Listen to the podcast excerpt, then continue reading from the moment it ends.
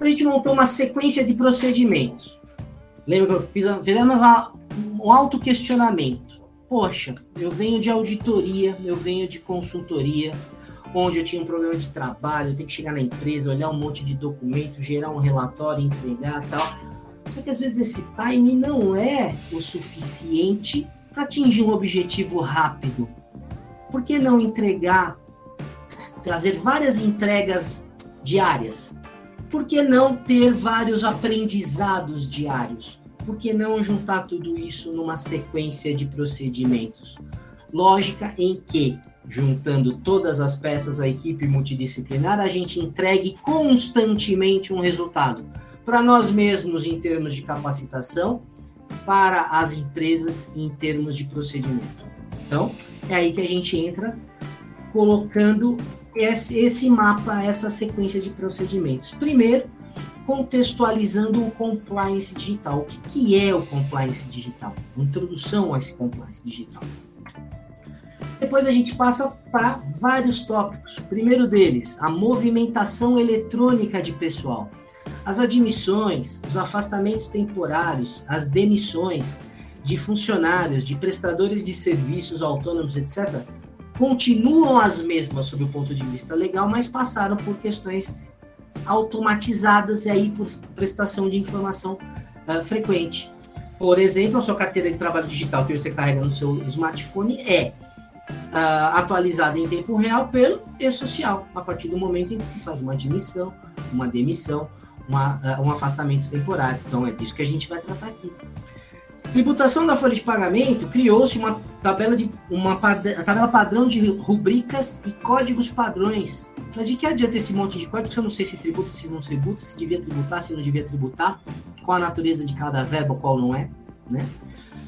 criou também questões de impactos na gestão de cargos e salários. A gente tem questões de equiparação salarial, a gente tem a descrição de cargo que hoje tem que ser informada por conta da segurança e medicina do trabalho, que já está aqui do lado, né? Mas que gera também subsídios para a gente verificar, por exemplo, se está na equiparação salarial. Se a gente tem dentro da empresa uma estrutura que faça sentido, não tem só um monte de é, operador sem nenhum chefe. De repente eu olho lá na Reinf e tem um monte de nota fiscal de consultoria que são os chefes. Opa, faz sentido? Tá certo? Como melhorar, como piorar? Segurança e medicina do trabalho eu vou até passar batido, porque a gente falou muito nisso, porque a gente está no meio do furacão. Totalmente automatizada, totalmente revolucionada. Uma revolução nessa área.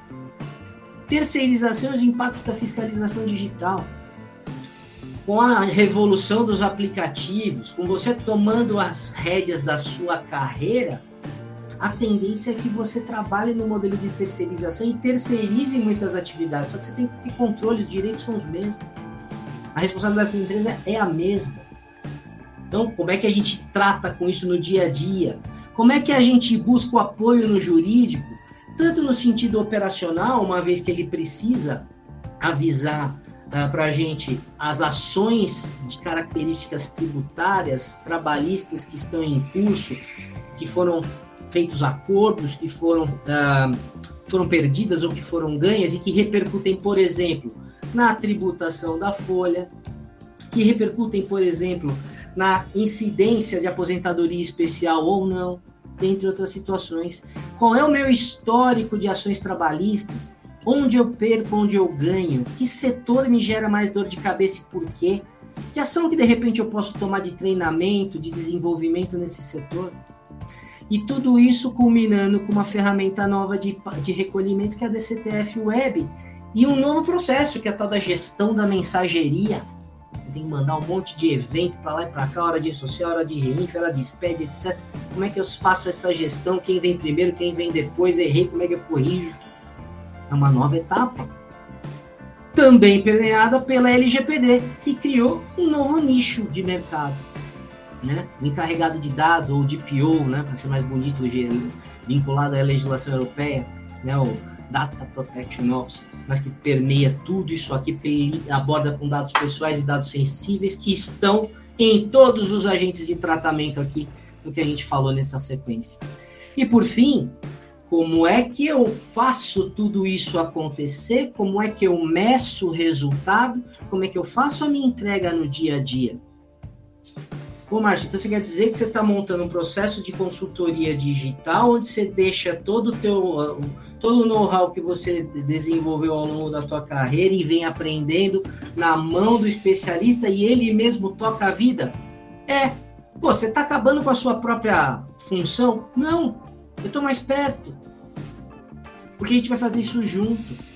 Você vai ter liberdade, você vai ter ferramenta, mas a gente vai fazer isso junto. Você vai ter o nosso apoio. Vamos massificar isso. Essa é a ideia. Passar por cada um desses tópicos. Tá ok?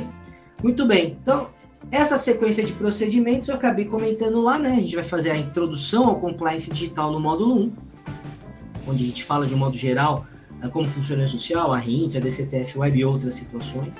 No módulo 2, vamos falar sobre a movimentação eletrônica de pessoal, então as admissões eletrônicas, o afastamento temporário, tanto de funcionários como de prestadores de serviços, os desligamentos.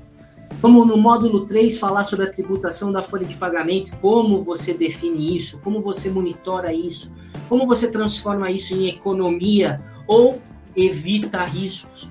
N situações, ferramentas também nesse processo. No módulo 4, vamos aprender a olhar para a gestão de cargos e salários com um olhar mais de compliance também, não só na questão de desenvolvimento, fazer a paridade da sua descrição de cargo com o CBO, porque ele impacta diretamente na saúde e segurança do trabalho, que é o módulo 5, onde traz também aspectos de tributação, tanto da aposentadoria especial, quanto na gestão de terceiros também, porque envolve não só os nossos funcionários, os terceiros também, que é um tremendo um calcanhar de Aquiles, que é por isso que a gente fala dele na sequência. É uma área cada vez mais abrangente, cada vez mais adotada pelas empresas, cada vez mais procurada pelos profissionais, mas que, sob o ponto de vista de gestão, não tem dono nas organizações. Não existe um dono. Não tem uma empresa que eu fui na vida em termos de auditoria que não tinha problema relacionado à terceirização, a menos que não terceirizasse. Na boa. É um ponto, é um item que você pode ir sem medo de errar, você vai achar problema. Assim como cartão de ponto, questão de jornada de trabalho. Seguindo, módulo 7, a gestão jurídica. Então, como é que eu envolvo o jurídico? Para ajudar operacionalmente, uma vez que os processos precisam ser informados, e essa, esse procedimento vai ser cada vez mais ampliado, mas também como é que eu utilizo os dados de ações dos mais variados temas como ferramenta de predição, como indicador para minha gestão para correção de rota, em, uh, antecipando problemas e me garantindo uh, no, no compliance do dia a dia. Módulo 8, vamos falar como é que tudo deságua na DCTF Web por consequência, no recolhimento. Qualquer coisa que eu fizer errado lá atrás pode impactar positiva ou negativamente no, no final, na, na empresa, financeiramente, nos impostos e contribuições que ela recolhe. E como é que eu gerencio essa questão de mensageria que está intrínseca em todos os demais módulos.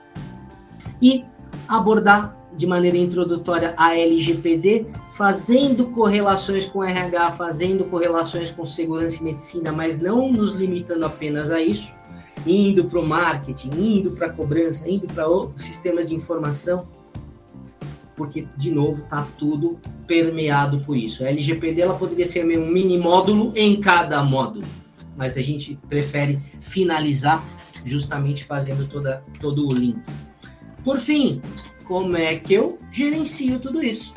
Então, você vai ter todos os dados, ferramentas, orientações, mentorias, esse nosso bate-papo, mas vai fazer sozinho.